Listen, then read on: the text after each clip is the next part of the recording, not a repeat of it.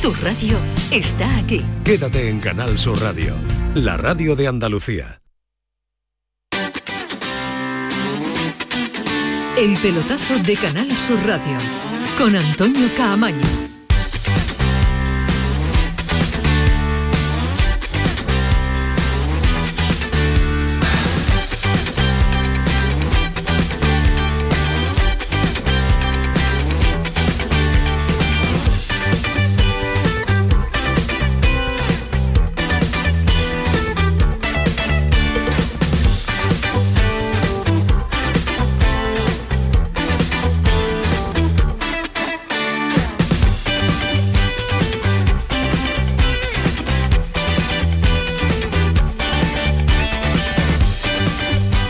Buenas noches. Sintonía de Canal Sur Radio, sintonía del pelotazo 11 y 4. Ya saben que estamos hasta las 12 también en esta noche de jueves. Antonio Carlos, noche de jueves.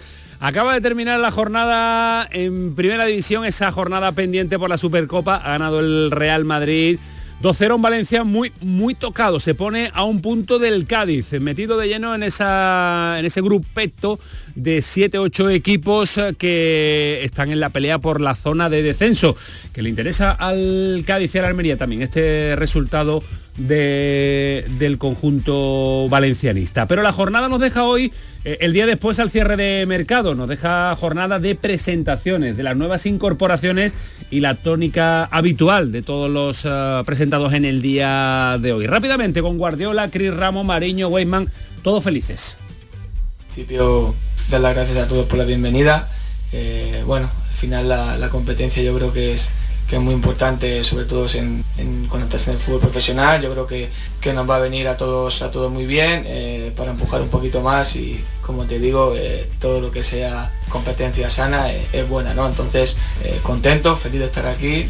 Vamos a, luchar por el objetivo. Sin duda alguna es el día, el día más feliz de mi, de mi vida, ¿no? Yo creo que cualquier, cualquier niño gaditano, cualquier niño gadista sueña, sueña con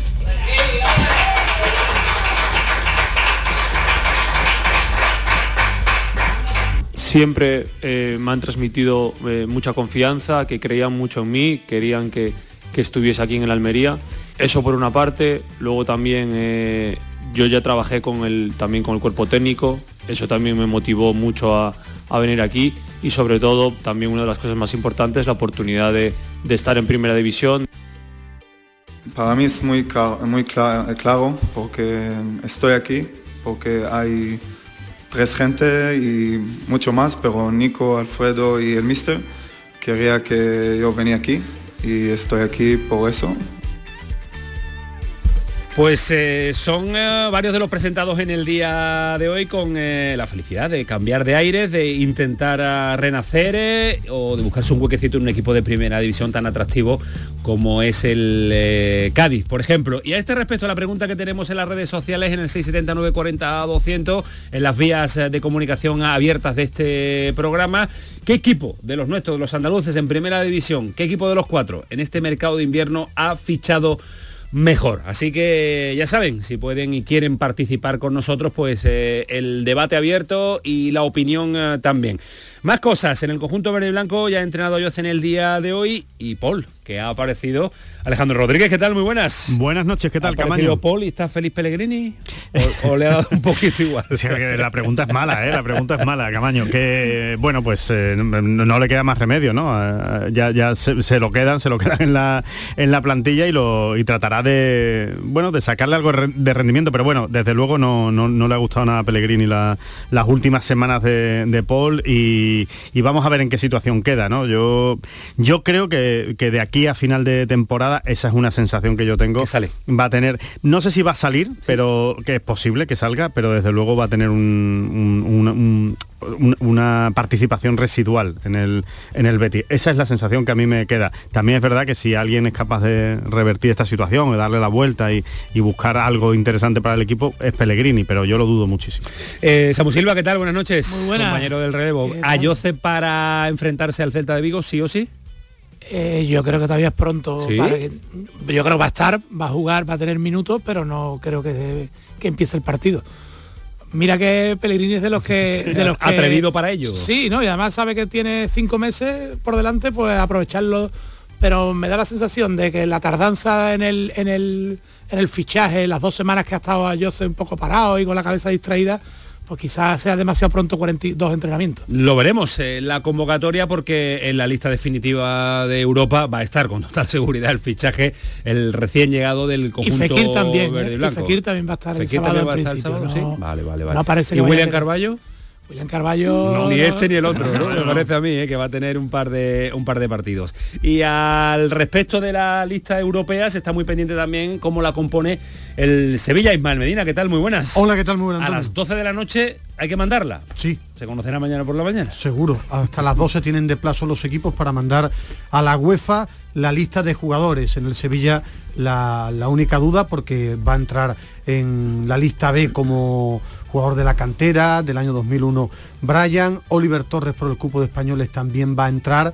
¿Quién se va a quedar fuera? Mm, Todas las papeletas para... mm, ¿Cómo se llama? ¿Cómo se llama? Dilo, Para mí dilo. Papegueye, pero Papegueye, como Papegay. que es el que tiene todas las papeletas. Me sorprendería que se quedara eh, Ocampos fuera de la lista. Yo hasta ahora apuesto por Papegay. Ya está después de encontrarse varios días tratándose Acuña, en ¿no? Lyon, ha estado en Lyon Acuña y va a jugar ante el Fútbol Club Barcelona y a esta hora está en Estambul. Hay ya hasta una foto que publican firmando su contrato con el Estambul vas a exigir Janusá. Por tanto, Paren la rotativa que ya no, bueno, no. sale del Sevilla. Digo porque es No, no, no, importante, no, ya sí, lo sí, una baja más, claro. pero los tres refuerzos de un Sevilla de Champions, cuatro meses después, han abandonado el Sevilla. Curioso. Isco, Dolber y Janusá. Digo porque año de Liga de Sí, sí, lo- lo Campeones. lo han había lo han abandonado por la puerta de atrás. Sí, sí, sí. Cuidado, porque te pueden ir porque, porque, te, porque te fichen, pero en este caso...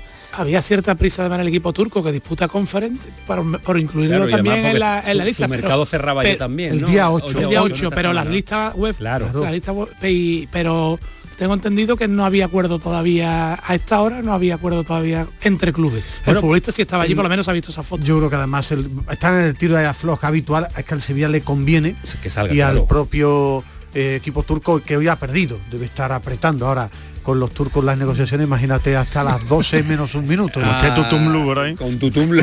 Tío, Tutumlu, vaya recuerdo de aquella época. Bairan Tutumlu. Mañana fútbol, el Cádiz ante el Atleti de Bilbao en la Catedral, un Cádiz muy pero que muy reforzado y el Málaga también que abre la jornada en segunda división, la jornada de viernes ante el Oviedo, ante Oviedo, en, en nuestro Oviedo de nuestro gafa, pero mañana ante el Málaga estamos ya tenemos Mañana no. muy claro con, eh, con quién eh, con quién vamos. Y ojo al asunto que vamos a tratar eh, de primera federación. Ya hemos venido contando eh, incluso días atrás la idea que tiene Rubiales de hacer una primera federación diferente, darle un giro, no es rentable modificar la competición. Esta es una idea de Rubiales de hace poco, pero es que hay muchos equipos, entre ellos algunos andaluces con implicación en esta categoría, que no les ha gustado nunca la competición a pesar de que participan. Vamos a tratarlo en profundidad, Ismael Medina, vamos a hablar con el presidente es de la Balona. muy gordo. Sí, sí, sí, sí. Ya lo comentábamos. Pero es que eh, además se veía venir. Pero- Eh, eh, uno, un- está obcecado el presidente Rubiales con mantener una, una categoría que es muy difícil de mantener tal y como está estructurada. Primero, poca ayuda económica. El tema televisivo ha sido una paparruchada. ¿no? Como alguien diría. La- el año pasado footers, este año focos, eh, no sé ni quién da la liga eh, de, de estas categorías, mucho dinero. eh, eh, es que Una inversión tremenda que no sabes muy- cuánto tiempo vas a estar en muy primera mal federación. organizado por parte de, de Rubiales, que es un petardazo muy gordo. Era una buena idea. Era una buena idea, le daba, le da, pero, pero las cosas hay que prepararlas bien y con tiempo, ¿no? Y con Tener dinero. Y claro, con, con dinero, dinero, tener- y ofrecerle pero para eso tiempo para garantizar dinero, para garantizar los pagos y no encontrarte luego lo que se han encontrado. Pero y entonces lo de Arabia Saudí y la Supercopa no era para Era todo para esto? los modestos, sí. Después, Sí, sí, No Yo- sé, no, eso, a- eso- eso es lo que a mí me contaron, mí ¿no? sí, sí Sí, me no, gustaría no. que explicaran dónde va, porque hay tanto dinero, si no están ayudando a los clubes para mantener estas categorías, Después de todas esas cuestiones, todas esas preguntas, vamos a intentar eh, buscarle una respuesta. Va a estar Bernardo Ruiz con nosotros, va a estar el presidente de la Balonpédica Carinense y va a estar el presidente también del Linares, que son dos de los equipos más activos y dos también de los equipos más críticos con, desde principio, ¿eh? desde principio con la idea de la primera federación. Y León Almería con el representante de Pacheco, que ya se marchó, que está en Barcelona, pero hoy su representante ha metido un comunicado y en consecuencia afecta al futuro de un jugador que es bandera en el Almería como es César de la Hoz, que ya no va a renovar. No quieren sentir sentarse a negociar con el representante de Pacheco y en consecuencia afecta a un jugador tan importante para el Almería. 11 y 13, Antonio Carlos Santana, Manu Japón, Manu Japón, Antonio Carlos Santana, Kiko Canterla, Paco Tamayo, toda la reacción de deportes, todo el equipazo. Hoy jueves no falta nadie, vámonos hasta las 12 de la noche el pelotazo. Programón. El pelotazo de Canal Sur Radio con Antonio Caamaño. Chano, ¿nos disfrazamos de factura de la luz para asustar al personal? ¡Tequilla! Con Hogar Solar ahorras tanto que eso ya no da yuyu. ¿Hogar Solar? Claro, no como mi cuñado Alfonso que riega todos los días una lámpara creyendo que le va a crecer una planta fotovoltaica. Hogar Solar, la luz que te ayuda a ahorrar. Ahora mismito voy a ponerme yo la plaquita. Aquadeus, ahora más cerca de ti, procedente del manantial Sierra Nevada, un agua excepcional en sabor, de mineralización débil que nace en tu región. Aquadeus Sierra Nevada es ideal para hidratar a toda la familia y no olvides tirar tu botella al contenedor amarillo. Aquadeus, fuente de vida, ahora también en Andalucía. El campo andaluz necesitaba un paso adelante. Por ello, hemos sembrado millones de datos, regados con inteligencia artificial para hacer posible... Siembra, la nueva plataforma colectiva por inteligencia artificial de asistencia a la planificación de cultivos para su comercialización. Toda la información para acertar y cultivar la solución más rentable. Junta de Andalucía. La gente que más madruga, que viaja, que estudia, que trabaja, lo cuenta en la mañana de Andalucía, el club de los primeros de Canal Sur Radio. Tenemos un número de WhatsApp para todos los que estéis despiertos desde bien temprano y queráis participar en el programa. Es el 616-161-161. La mañana de Andalucía, el club de los primeros de Canal Sur Radio, de lunes a viernes desde las 5 de la mañana, con Charo Padilla. Más Andalucía, más Canal Sur Radio. El pelotazo de Canal Sur Radio, con Antonio Caamaño. 11 y cuarto hasta las 12 de la noche, encuesta abierta y se la leo fácil. ¿Qué equipo de los andaluces, que son cuatro, han fichado mejor en el mercado de invierno? Betis, Cádiz, Sevilla, Almería. A esta hora arrasa los fichajes del Betis con un 50%, después el Sevilla con un 25%, Cádiz con un 21% y el Almería con un 2,1%. Pues para mí el Almería es uno de los equipos que se ha reforzado poquito, pero con lo que necesitaba. Luis Suárez, eh, ¿no te parece buen fichaje, Medina? Que me miras a mí Yo así? creo que el mejor mercado de invierno ha sido el de Almería. Me no tengo ninguna a mí duda. me ha parecido Yo estoy- yo extraordinario. estoy muy bien con ese golpe que dio el Cádiz. Cádiz, a ver, pero hora. Cádiz en cuanto a números. En cuanto a números, sí, pero vamos a ver. A ¿eh? Y Luis Suárez es un buen acompañante, tampoco ha firmado a un Luis jugador Suárez, Mariño, bueno, no está mal, bueno, Ma- tenía Ma- buena base. Mariño, no creo yo Sí, que fuera. bueno, claro. Que ha fichado bien, sí, tampoco te necesitaba tantas cosas. Bueno, tú, venga, bota, mojate, mojate. No, tú, no, sí tú es que a ti no- te gusta la cantidad, Ismael Medina, no la calidad. No, porque tampoco en este verano eh, de este mercado invernal. Navidad, no, como tú este- dijiste. este- claro, porque es Navidad. Es Navidad. ¿Cuándo Mercado de? Navidad. ¿Cuándo empieza? Es el mercado de Navidad. ¿no? Pero cuando acaba, en en No, lo- que de hecho no empieza en Navidad. O sea, empieza de hecho no uno, empieza en Navidad. Navidad, No, no es Navidad. ¿Cómo que no? Las Navidades mías hasta después de Reyes. Pues lo podemos utilizar un mercado de carnaval, Madre si mía. quisiera, porque como termina casi en febrero, Sí, No, sí. no. mójate y no nos despistes, No. Ismael Medina. Por cantidad, el Ya, Cádiz. eso lo sabemos, eso lo sabemos, eso lo sabemos sumar, sabemos. sabemos hay- sumar, no- gracias. No hay ningún club que diga, vaya pelotazo que ha dado con estos fichajes. Fuera, No. Ismael Medina. Nos hemos a- nos Mójate, a- Samuel no. Silva. Yo he dicho el Cádiz. El Cádiz. No, creo por que- calidad y por cantidad. Sí, creo, porque creo que le viene mejor al equipo y le va a dar un, le puede dar un impulso al equipo que lo necesitaba. Me ha gustado la Almería. Luis Suárez creo que le va a aportar 10-12 goles. a la Estoy de acuerdo Almería con el presentador y director de este programa. 10, 12 goles. Apúntalo. Tú dijiste que venían 5 o 7 en el Sevilla. Luis Suárez es un acompañante, dice, que esto ya, esto ya, es- yo ya, Bueno, yo es que ya no sé qué, con un este hombre no sé qué pensar. no me parece. Bueno, es un buen vamos, jugador, vamos, a, vamos a estar ahora en Almería porque nos tiene que contar Joaquín eh, Américo un asunto. eh, en un instante nos va a contar el asunto del representante de este, de este hombre que ha sacado por fin a, a Pacheco. mm, pero Álvaro que- Domínguez. Álvaro Domínguez, pero que ha dejado todavía ahí un rescoldo que le puede hacer daño a un jugador del Almería y que haya dicho hoy el eh, di- director, vicepresidente deportivo, que no va a renovar y que no se van a sentar con este, con este hombre. Ahora lo vamos a tratar, pero os quería cuestionar, aprovechando que está Samuel Silva, que no lo tuvimos en el día de ayer, el partido del Betis que deja rescoldo. En lo deportivo lo analizamos eh, ayer creo que en profundidad, un buen partido, un Betis que estuvo flojo en la segunda parte, que todavía tiene carencias en cuanto a estado físico de determinados jugadores, que aparezca Canales, que Fekir no está, Juanmi tampoco. Pero el día después me deja una intuición, que no sé si es mía personal o, la compartís también, de, mm, de ambiente crispado. Por lo menos en el partido de ayer. Hoy todavía la repercusión de la jugada polémica de la falta, de la cantidad de faltas he llegado a escuchar y leer, que es que ha habido demasiado, que el arbitraje fue demasiado parcial con el Barcelona porque mm, eh, desequilibró psicológicamente a los jugadores porque demasiada falta siempre favorable al Barcelona. Tú estuviste en el, en el Yo estuve en el, campo, estadio e, e incluso a periodistas de, que venían cubriendo la información de Barcelona, que venían, preguntaban si siempre el ambiente era así. Les le sorprendió la crispación que El había con cada, es extraordinario con cada siempre. decisión arbitral. En- en el- no, pero lo digo la crispación, la crispación, contra claro. cada decisión Lo- arbitral. Lo que pasa ¿sabes? es que en el no can es muy parecido. ¿eh?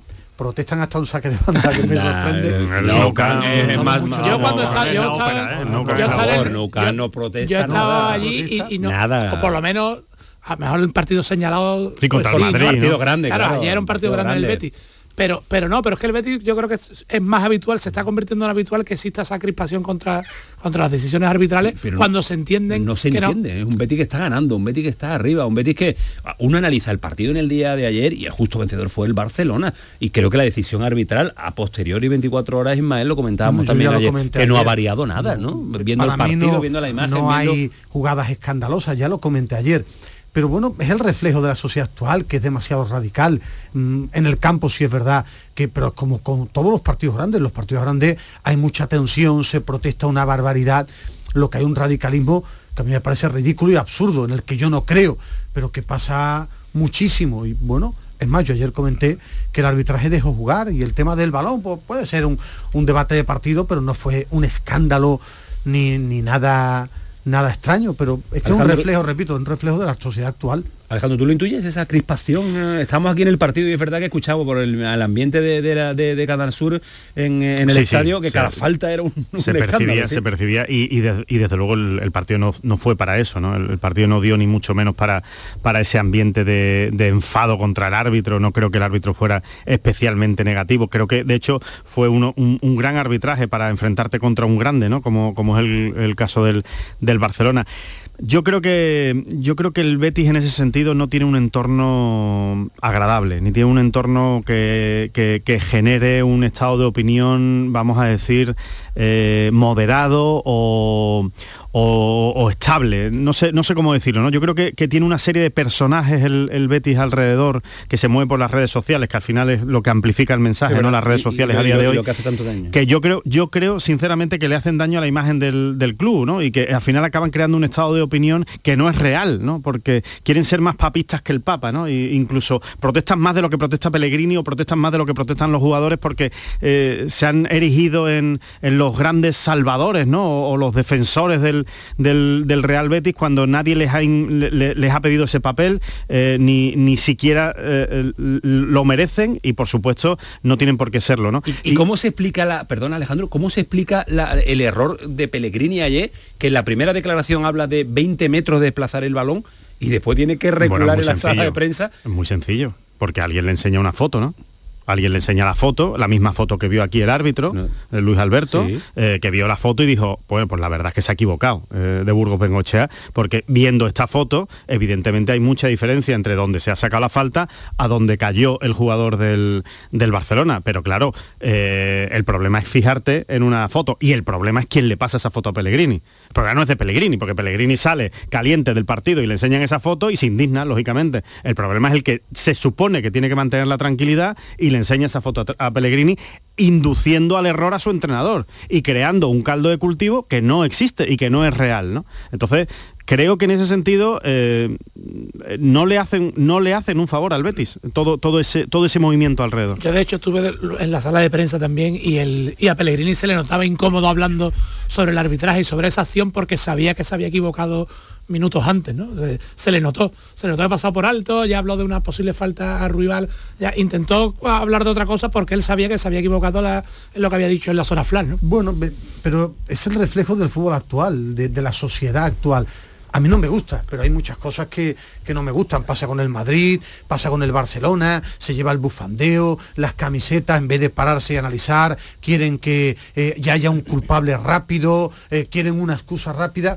Es que creo que esto es un problema y que aleja a la gente del fútbol. A mí no me gusta ni esa, ni los ambientes de crispación. Creo que hay que analizar fútbol y después un- una jugada se puede analizar y comentar con desde distintos prismas. Yo creo que no es bueno. pero le pasa al Betis como le pasa al Barça, como le pasa hoy al Real Madrid, como pasa en Valencia, en ruedas de prensa. Es que creo que por desgracia es el camino que está cogiendo el fútbol español en global y en el que tienen culpas redes sociales, pero también tiene culpa el, el, de, el, de el periodismo también. El de Twitter es Elon Musk, ¿no? El nuevo de, el nuevo de Twitter, Elon Musk, Elon ¿no? Musk, el que lo copió, sí, ¿no? el dueño, sí. Pues debería prohibir las capturas de pantalla. Las capturas de vídeo debería prohibirlas. porque parada, es verdad, parada. porque las capturas de vídeo hacen mucho En daño fin, al fútbol. En fin, vamos a ir eh, avanzando y cerrando este debate. Eh, nombres propios para, para ponerlos encima de, de la mesa, aunque lo hemos comentado en la presentación del programa. Ayoce ya ha entrenado en el día de hoy. Veremos a ver cómo está para jugar el partido ante el Celta de Vigo. Entrará en convocatoria con total eh, seguridad. Todo lo que La no sea jugar media hora me sorprendería. Media hora. no está para Alejandro apuntaba ayer incluso y digo, Yo creo yo- titular. A mí no, no lo descartaría. Es verdad que Pellegrini cuida mucho los códigos en los vestuarios. Y los tiempos, ¿no? Y, y- sí, y, y es raro que de repente lo vaya a poner de titular, por ejemplo, por delante de Juanmi, ¿no? Que no está jugando tanto ahora en, en el, en el Betis, ¿no? Y que igual seguramente lo veamos de, de titular contra el Celta. Pero no me extrañaría, no me extrañaría. Yo, yo creo que Pellegrini no tiene miedo a eso, ¿no? Pellegrini es como lo vea entrenando. Si lo, si Sí, lo ve es verdad. eh, en Sí. forma y por delante y mejor que el otro, Fekir no tiene nada, Le- no Samu nos decía, ¿no? parece que no, que las pruebas no tiene nada. Habrá que ver cómo, cómo, se, cómo se puede entrenar mañana para ver la disposición, pero en teoría está bien y lo de ayer fue un susto, pero que no, Y el- no es lesión ni es la misma zona. Ya tiene semanas limpias el Betis, ya si se quiere está bien, está para jugar. ¿Hasta ya, cuándo tiene el Betis? Porque el, hay que recordar que el Betis no juega la eliminatoria de 16 de Ya final de la Europa League. hasta- hasta el mes de marzo. un- Marzo. Hasta el 9, hasta el creo. mes de marzo. todo el mes en Claro, Son enero, cinco, claro. cinco partidos de liga ahora. El, el- el Betis no está para, para reservar a nadie. Si está en perfecto estado, cada partido es de enorme importancia en la pelea por Europa, en la pelea por Champions. Eh, no te puedes guardar nada porque ya no está la Copa y Europa es que te quedan cinco semanas para volver, creo, cuatro o cinco semanas. para Además un mes de febrero que tiene Celta, va Almería, viene el Valladolid, va a Elche. Es decir, un calendario a- para, para pegar un estirón, porque además sin partidos en tres semanas. Es decir, un calendario que, que debe consolidar al equipo en esa pelea por la Champions. Eh, la lista mm, europea, de la del Betis más clara que la del Sevilla o las dos claras o lo- ahora No, lo- la, la- la del Betis mucho más clara mucho una más clara, ¿no? Pero Paul- Sa- Paul no salen está dos en- entran. Pero Paul en- no está en la lista. O Claro. no puede estar en la lista. Ha caído Paul y ha puesto a Jose, ¿no? Porque Loren no estaba en la lista europea. Eh, ha No caído estaba. Alex Moreno y ha entrado Abner.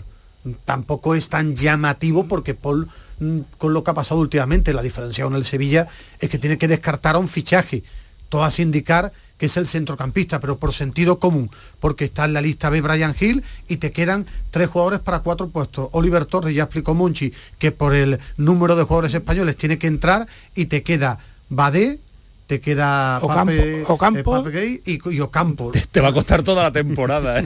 Ba- Badé es un central Pape Gay. importantísimo y entre un extremo de potencia, un jugador de peso en el vestuario y un chico que acaba de llegar que tampoco Y- nadie y- sabe cómo y- es. Y, más razones que te doy. Ha sido el último en llegar con respecto a Ocampo y Badé y otro motivo más. Ocampo además es del club. Tampoco te conviene enfadar un futbolista que además se queda el año siguiente. por la forma de jugar eh, San Paoli, los extremos tienen mucho peso. Y es que a día de hoy, Ocampo tiene más peso que este centrocampista francés. Bueno, pues eh, las listas las conoceremos a las 12 de la noche, si son públicas, si no en jornadas posteriores, tampoco tiene demasiada trascendencia los movimientos que tienen que hacer todos los equipos y esa cuadratura también necesaria de jugadores formados en la cantera, jugadores españoles, cuatro nacionales, en fin, que hay que, que, hay que hacer un máster en inscripción europea para no equivocarte eh, en ello. Vámonos hasta Almería porque nos advertía Joaquín Américo de la situación que está viviendo también César de la Hoz. Se lo hemos contado en la presentación del, del programa, salió Álvaro Pacheco a última hora destino Barcelona al español. Eh, su representante es Álvaro Domínguez. Hoy ha emitido un comunicado incluso diciendo que va a pues eh, iniciar eh, acciones legales eh, contra el Almería por difamación, por acto, por proceder poco profesional e intimidatorio. Eso dice el comunicado. Y tanto es así que le va a afectar. Joaquín Américo, ¿qué tal? Muy buenas noches. Hola, buenas noches. A un jugador tan importante y lo que significa para la Almería como César de la Hoz, que tiene el mismo representante, ¿no? Pensábamos que la etapa de Fernando Pacheco se había terminado, que el lunes cuando precisamente se puso punto y final a el mercado de fichaje en primera y segunda división, pues iba a terminar ya definitivamente este afer, este culebrón, Fernando Pacheco, y mira por dónde nos estamos encontrando con los efectos colaterales. Y es que Álvaro Domínguez también es el agente FIFA de César de la Hoz. En varias ocasiones Almería le ha planteado pues ofertas para la continuidad del capitán, de uno de los capitanes de la Unión Deportiva Almería, César de la Hoz, que cumple su quinta temporada en la Unión Deportiva Almería y que al igual que Fernando Martínez, el guardameta rojiblanco, pues desde la llegada de este capital saudí, pues ha experimentado un crecimiento deportivo impresionante y ha tenido siempre protagonismo con todos los entrenadores que han pasado en las últimas temporadas por la Unión Deportiva Almería. Pero ahí hay una diferencia entre lo que el, futbolista pide y lo que el club ofrece. Además de eso, pues si se da la circunstancia que la gente pues es el mismo que ha dinamitado a juicio de la Almería pues la situación de Fernando Pacheco en la Unión Deportiva Almería, el que ha creado muchos problemas y muchos malestar para la continuidad del guardameta extremeño, pues la verdad es que la situación de César de la Hoz es muy complicada. De hecho, hoy Hoy el director general de la Unión Deportiva de Almería, Mohamed El Asi, en la presentación de Diego Mariño como nuevo jugador de la Almería, pues ya ha adelantado que César de la Hoz no va a continuar a partir del 30 de junio. Termina contrato el 30 de junio y no va a continuar como jugador de la Unión Deportiva de Almería, además de que también ha dado la información, que no lo sabíamos, esta era un rumor ahí que se estaba contando, de que en los próximos días se va a iniciar pues las conversaciones para prorrogar el contrato también de Rubi, del técnico del equipo rojiblanco. Ah, bueno, pues también es una buena noticia. Contento está Mohamed El Asi del, del trabajo que está haciendo Rubi esta temporada con su equipo. Joaquín, a ver si preparamos el asunto que me has contado, que es bonito, tiene buena pinta para la próxima semana, ¿vale? La semana que viene quedamos encauzados. Venga. Gracias, Joaquín. Un abrazo fuerte. Venga. Once y media, paramos un instante, a la vuelta nos metemos eh, con el asunto de la primera federación, si tiene futuro o no tiene futuro, si va a continuar, la idea de Rubiales, la idea de los equipos, en fin, como siempre, donde mete mano el señor Rubiales. Ay, no, no fructifica, Alejandro, no sale, ¿eh? Nos no crece sale. la hierba, ¿no? Me ha parecido a, a José Ramón de la Morena. Ay, no lete. Once y media, el pelotazo, Canal Sur Radio. El pelotazo de Canal Sur Radio con Antonio Caamaño. Oye, ¿qué haces? Pues aquí, rascando, esquiando, viajando, navegando. Vamos, aquí, disfrutando mucho. Rascas multiplicador de la 11. Multiplica tu premio y podrás ganar al instante hasta 500.000 euros. Gánalo rápido y disfrútalo mucho. Rascas multiplicador de la 11. Estrenando casa. A todos los que jugáis a la 11, bien jugado. Juega responsablemente y solo si eres mayor de edad. Pipas Reyes son las pipas de siempre. Ahora encontrarás tus pipas Reyes más grandes, con más aroma, con más sabor y más duraderas. Tradición e innovación para traerte tus mejores pipas Reyes. Las del paquete rojo, tus pipas de siempre.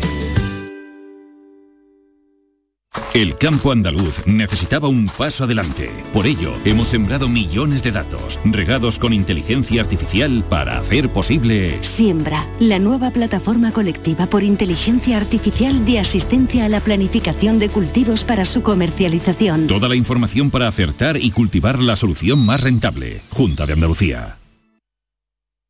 Son buenos momentos, son risas, es carne a la brasa, es gastronomía, es un lugar donde disfrutar en pareja, en familia o con amigos, es coctelería, es buen ambiente, nuevo restaurante Humo, The Clandestine Grill Company en Bormujos. Son tantas cosas que es imposible contártelas en un solo día. Descubre Canal Sur Podcast, nuestra plataforma de contenidos especializados, exclusivos, de producción propia, como El Defensor de la Audiencia de Canal Sur. Tu espacio para atender quejas, sugerencias y preguntas sobre nuestra programación, contenidos y todo aquello que afecta a los derechos de los oyentes y espectadores. Con Antonio Manfredi. Canal Sur Podcast. La tuya.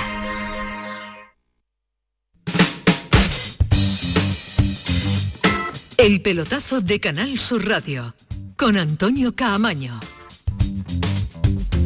Bueno, vamos al lío porque hoy jueves queríamos dedicarle también eh, un tiempo amplio ya que el día nos da para ello en cuanto a la actualidad. Es verdad que también van a venir semanas Ismael Medina eh, limpias, ¿eh? Vamos a tener una semana, por ejemplo, que viene, no hay nada de fútbol entre semanas. Ya está la eliminatoria de playoff de la Europa League, ¿no? Que es 16 y 23, la eliminatoria. La final de este mes de del febrero, Sevilla, del Sevilla el PSV, ¿no? Vale. De Van Nistelrooy, un entrenador que siempre ha enamorado a Alejandro Rodríguez. Y a ti especialmente.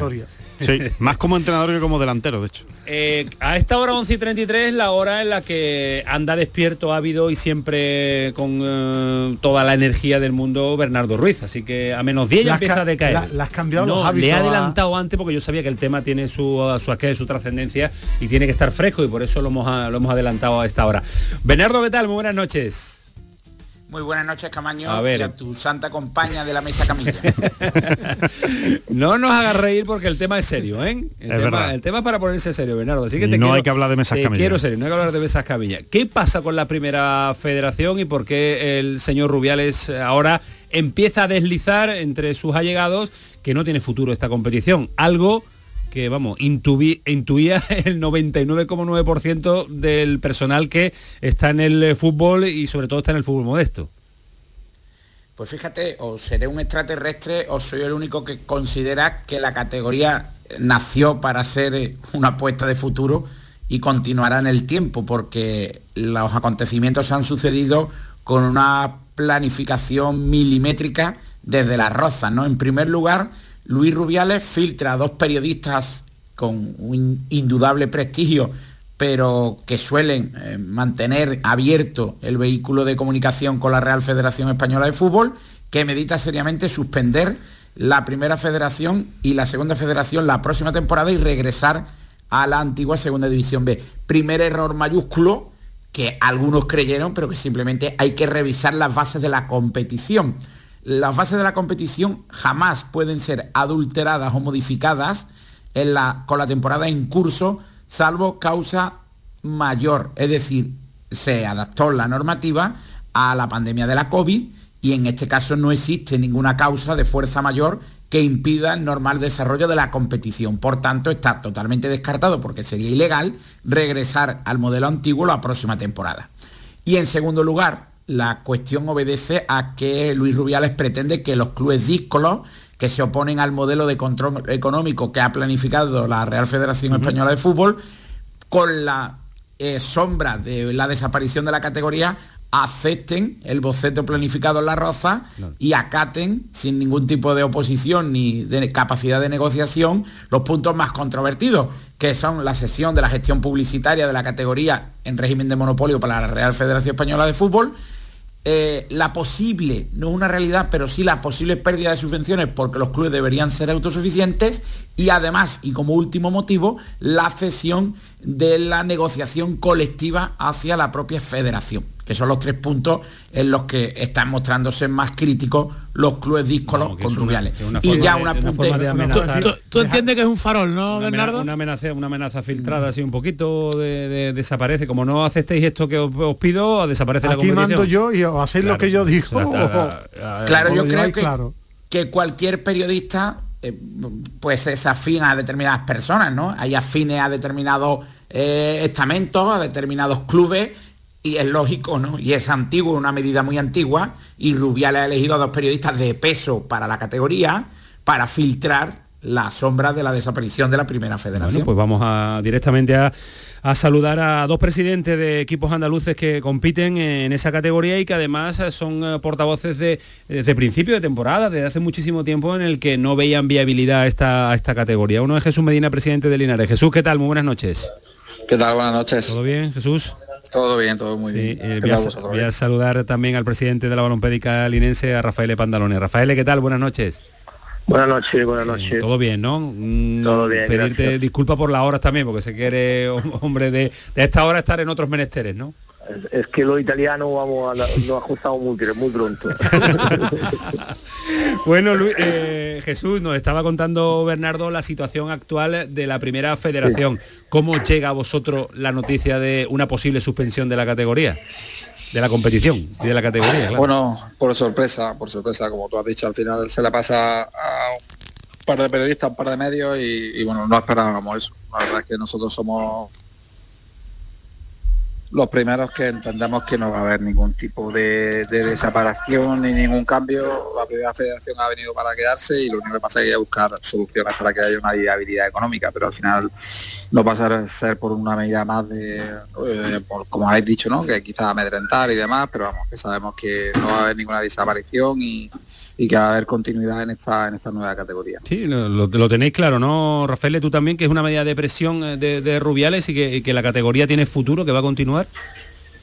Bueno, yo primero estoy de acuerdo con Bernardo que ha comentado que no se puede en plena competición cambiar eh, una categoría y volver a la segunda vez porque eso se hace solo en causa como pasó con COVID y, seguramente sabemos todos nosotros que no han, yo creo que hay que tener tranquilidad, no ha, la federación no ha sacado nada de oficial, eh, es una dicha que ha sacado sí, ellos saben perfectamente que eso no se puede hacer este año más y, creo que nosotros estamos disponibles junto con Jesús de todo de, un diálogo y de, de, encontrar una solución para darle un futuro a esta categoría que es tan bonita deportivamente pero como siempre hemos dicho al principio económicamente una ruina. Entonces yo yo me quedaré tranquilo no, he visto la muchas veces los lo artículos de prensa hacen terremoto pero yo creo que mm, puede ser un principio de, un, diálogo que siempre hemos pedido nosotros para intentar ayudar y apoyar para que esta categoría mejora porque eh, bueno Jesús también lo sabe nosotros estamos sufriendo mucho económicamente estamos con problemas los clubes cada día y, y nada esperamos que eso se, se arregle lo antes posible por el bien del fútbol español y, y Jesús eh, es, a ver, tiene futuro real. Yo creo que es una gran competición. Desde el punto de vista del aficionado parece atractiva, interesante. Es cierto que hay que darle no solo una vuelta más, sino muchas más para buscar la rentabilidad económica. ¿No para que el dinero de Arabia? De la- eso, eso, el dinero, el problema aquí de, trasfondo es, es el, es el dinero. ¿Qué, qué modestos, cantidad, la cantidad que prometió para los equipos modestos ha llegado o no ha llegado? Bueno, al final es, eh, como has dicho, una, es una categoría muy atractiva. Yo creo que al final todos los stakeholders que están en esta primera federación están contentos con ella. El único problema y grandísimo problema es que es inviable económicamente y los clubes no pueden soportar temporada tras temporada tener pérdidas como la temporada anterior. Por- que- pero Jesús, ¿por qué, al final- ¿por qué es inviable económicamente? Vamos a hablar de números. ¿Por qué? Bueno, básicamente, a ver, tenemos unos, unos ingresos por derechos televisivos que no son los que en principio parecía que iban a ser. Claro.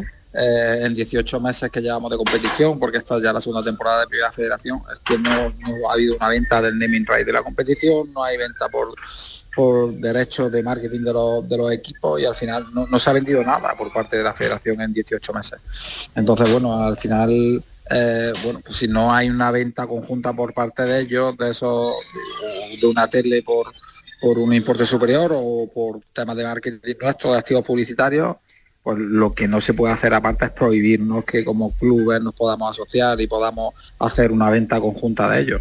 Así que al final lo que hay que hacer es intentar pues maximizar los ingresos de alguna manera y también que los costes, que hasta ahora pues nos han puesto unos costes súper altos desde que se inició la primera federación, pues que se vayan laminando, que sean a lo mejor unas primeras temporadas más un poquito más bajos que después se vaya subiendo Claro. gradualmente. Más livianas y que cada uno se vaya adaptando a la, a la categoría de la competición. pero no puede ser que al final que, o sea, no puede ser que todos los clubes, o sea, de 40 clubes, solamente cuatro presentan números positivos, que haya 40 millones de euros de déficit en una cifra de negocio que no estamos hablando de primera o segunda división.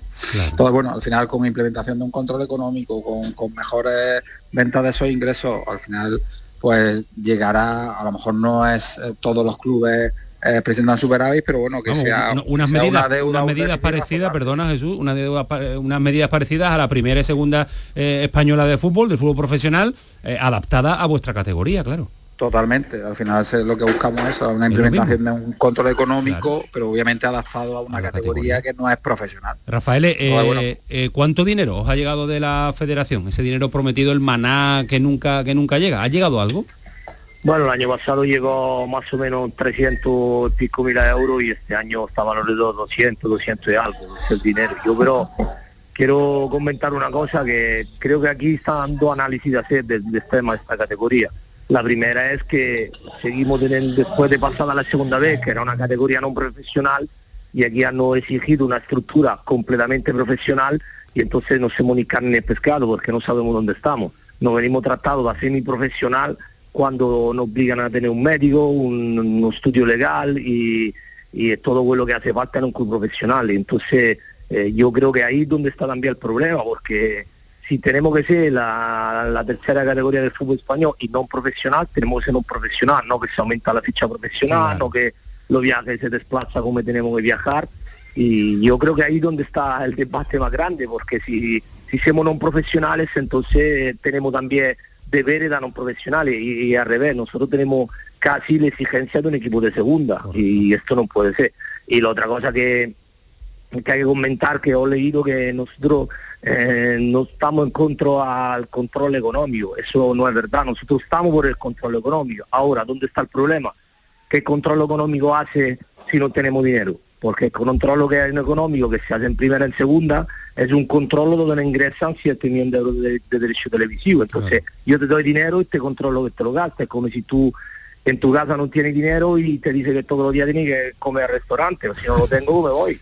Eh, entonces yo creo que nadie, nadie, nadie está en contra del control más. Yo soy Controlo, club- controlo el dinero, controlo el dinero que, que no te doy yo, porque no te lo doy, que, eh, claro. Te controlo entonces ahí es donde, en donde yo creo que el otro día él ha citado dos tres veces eh, el fútbol italiano y creo que ha, ha dado desinformación porque primero los los clubes de segunda B italiano cobran de la, federación para que juegan los futbolistas jóvenes entre 500 y 600 mil euros al año y después la, la segunda B italiana son profesionales, no son un profesionales. Entonces, del control económico, bienvenido sea, porque sí que es verdad que está descontrolado eh, cómo se pagan los futbolistas esta categoría, un poco ansiedad porque todo el mundo quiere subir, pero que el control me, me, me da miedo que ponga un control económico, bueno, tú ingresas 200 mil, la diferencia la pone tú y me lo garantiza que lo pone. Eso no es control económico, arruinar más los clubes.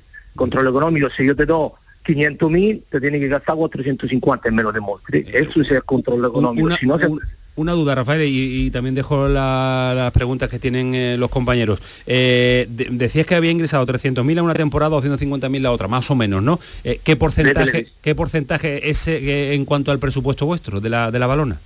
Bueno, mi club pierde, desde cuando está la primera vez, perdemos más o menos 4, 4 500 mil euros al año, porque piensa que solo de gastos de desplazamiento se han doblado, triplicado, el viaje de La Coruña nos costó casi 20 mil euros, y entonces perdemos 4 500 mil euros. Creo que ese es un motivo que está desvalorando también nuestros clubes, porque es verdad que a nivel deportivo lo está valorando, pero eh, si tú buscas un socio, un inversor, viene y ve que pierde 500 mil euros al año, es negocio, es tener un juguete y tirar dinero. Entonces está claro que, que el- por lo menos mi club, y yo tengo junto con Jesús y algunos más, tenemos uno de los presupuestos más bajos de la categoría y pierdo 500 mil y estoy luchando para, para, para salvarme.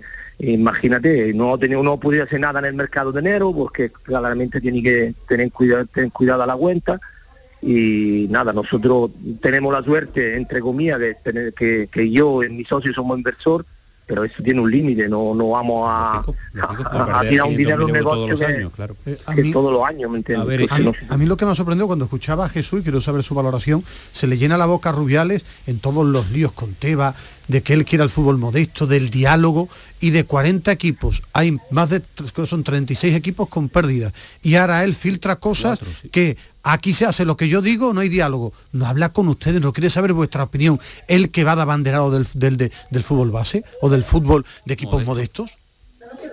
Jesús. Pues sí, la verdad es que al final eh, se pone esa vitola, pero bueno, es que eh, se cuentan verdades, pero son medias verdades. En, en realidad sí es cierto, en valor absoluto, nosotros como clubes cobramos más importe que pasaba antes. Pero lo único que pasa es que al final Tiene la mayoría de, ese, de esa cantidad proviene de, de que se hizo la venta centralizada de los derechos televisivos con el Real Decreto 5 barra 2015. Y entonces, a través de, ese, de esa venta centralizada de primera y segunda división, eh, nosotros los clubes no profesionales recibimos más cantidad. Pero al final no es por, digamos, una gestión realizada por parte de la federación, sino porque hay un real decreto, hay una venta centralizada y en ese se pone que hay un porcentaje que va para los clubes no profesionales. Entonces, bueno, eh, es como bueno como ha salido eh, ahora en las noticias de ayer, ¿no? De los 20 millones de euros por parte de ayuda por parte de la federación. Al final, de esos 20 millones de euros, hay 9 millones de euros que provienen de la venta de los derechos televisivos. que al final el operador eh, puede ser uno u otro, pero viene por parte de una venta de derechos, no una ayuda como tal. Hay otra parte que viene por parte del, del Consejo Superior de Deportes, que tampoco viene de la Federación, que son 4 millones de euros, otra parte viene de fondos UEFA, del programa Cantera con Valores. En fin, que al final son, son ayudas o, o importes que vienen, pero no directamente de la Federación, aunque se quiera vender que, que es de la Federación, pero no es tal cual. Lo que pasa es que, que al final la Federación es el órgano gestor que hace la transferencia y te viene una transferencia por parte de, pero son no son fondos de ellos, sino que directamente tiene que venir a, par- a partir de un organismo y en este caso de la Federación. Entonces, bueno, como ya te digo, son recibimos más que anterior que anteriormente, pero no no es por que en parte seguro que también habrá una mejor eh, gestión por parte de la Federación, no lo dudo, pero que la inmensa mayoría del importe viene de, de otros organismos. Y, Jesús o Rafael, me da, me, da igual, ¿no? Cu- ¿Cuál es la solución? ¿Qué creéis que es lo que debe hacerse? ¿Qué le pedís a, Rubiales en, en este sentido? O sea, ¿qué, es lo que, ¿qué es lo que debería hacer la federación? Bueno, yo por mi parte, al final lo que venimos pidiendo sobre todo es comunicación y, que se nos escuche a los clubes. O sea, no queremos otra cosa. Eh, tuvimos una reunión hace un par de semanas que estuvimos allí y lo que se nos, nosotros decimos que tenemos un problema importante económico y la respuesta de la federación es que mm, hay una situación de deuda de los equipos sostenible y no es tal cual. Nosotros no, no podemos en, en una categoría no profesional sostener ese tipo de deuda o déficit temporada tras temporada.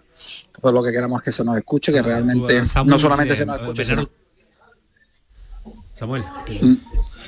Yo, quería preguntar por, por la unidad, ¿cómo, qué, qué unidad tenéis los clubes de, de la categoría? ¿O, o cómo estáis, si hay alguna división o, o- Sí, sí, sí, me parece que la hay. No, no, Rafael. No has entendido, perdóname, ¿cuál era la pregunta? la- la- ¿Cómo está la, la relación entre los clubes con estos últimos acontecimientos de la, de la federación? Y hay unión, vamos, entre todos para, bueno, para- hay unión para pelear. porque al final, al final, en- todo en nuestra casa estamos perdiendo dinero y, y hay unión porque porque eso tiene que, no tiene que dar una solución. Entonces, yo creo que, ahora mismo tenemos una unión por el bien de todos los clubes.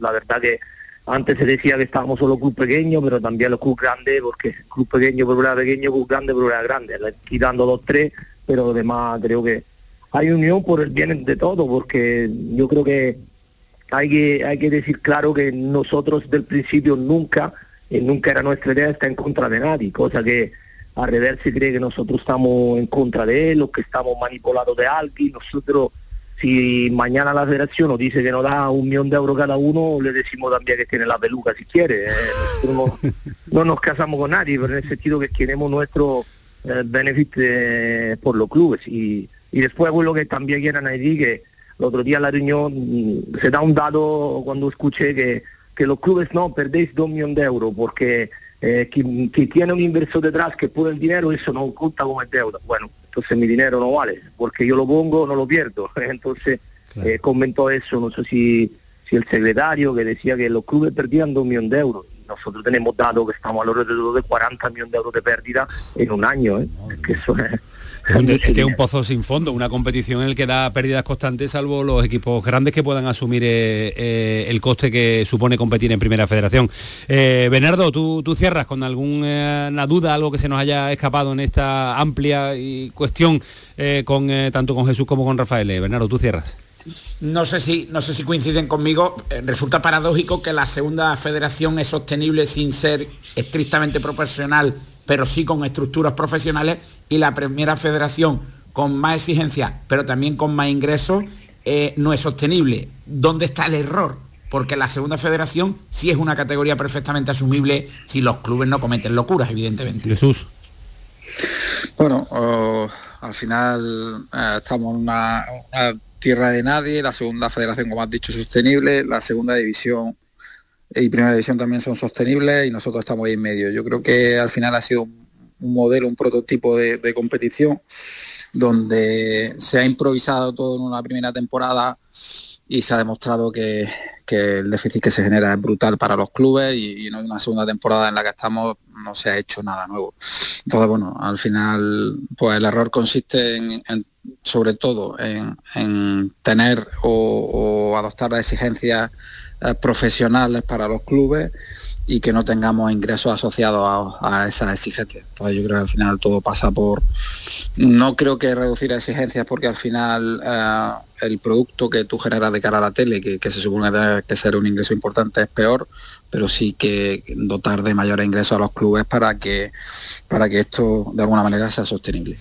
Pues eh, de eso se va a tratar, eh, si es sostenible o no la categoría con los típicos ingresos televisivos, que son los que suelen sostener también la televisión y una buena gestión. Eh, Rafael, ha sido un auténtico placer. Muchas gracias por estar este ratito con nosotros en Canal Sur Radio en el Pelotazo. Un placer a vosotros y gracias por darme espacio. Muchas gracias. Hasta luego, presidente. Saludos, saludos, chao Jesús. Adiós, Jesús. Hasta luego. Hasta luego, un abrazo, muchas gracias por atendernos también. Bueno, Bernardo, eh, la última cuestión y duda que tengo, eh, ¿va a haber solución o va a ser algo que se va a desvanecer en el tiempo esta mm, velada amenaza? Va a sacar el comunicado, el siguiente comunicado, el comunicado o a quién se lo va a filtrar? Eh, siempre a periodistas que pronuncien muchísimas S y sean de despeñaperro hacia arriba. Qué lástima que algunos olviden que comían aguacate de pequeños en Motril. Tú, también, eh, tú, también, tú también pronuncias muy bien las S, porque no te lo filtran a ti. Eh, pues porque, bueno, mm, eh, alopécico igual que algunos, pero con menos glamour. pero no, sí es cierto, ¿no? Yo, creo que es necesaria, necesaria una revisión de la categoría.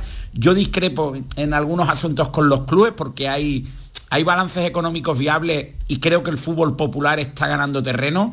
Unionista de Salamanca y la Sociedad Deportiva Logroñés a priori eh, barruntan que presentarán un, equilibrio financiero a final de temporada y yo creo que es, viable el modelo, pero es necesaria eh, una revisión de la categoría, es necesario un diálogo con los clubes y los andaluces quizás son los más afectados, ¿no? Y, es triste porque son eh, los que representan a poblaciones incluso con mayor censo pero con menor masa social. Y yo creo que, que, es necesaria una revisión de la categoría porque la primera federación era una idea fantástica. Nadie le discute a Rubiales que ha modernizado el fútbol modesto, que ha sometido a una auténtica revolución y sobre todo el mejor invento del fútbol modesto en los últimos 30 años ha sido la segunda federación que ha relativamente profesionalizado el fútbol eh, que practicaban miles de jugadores que anhelaban ser profesionales y que competían en la tercera federación. Ten cuidado que entre la D y la L está Paquito Cepeda, ¿eh?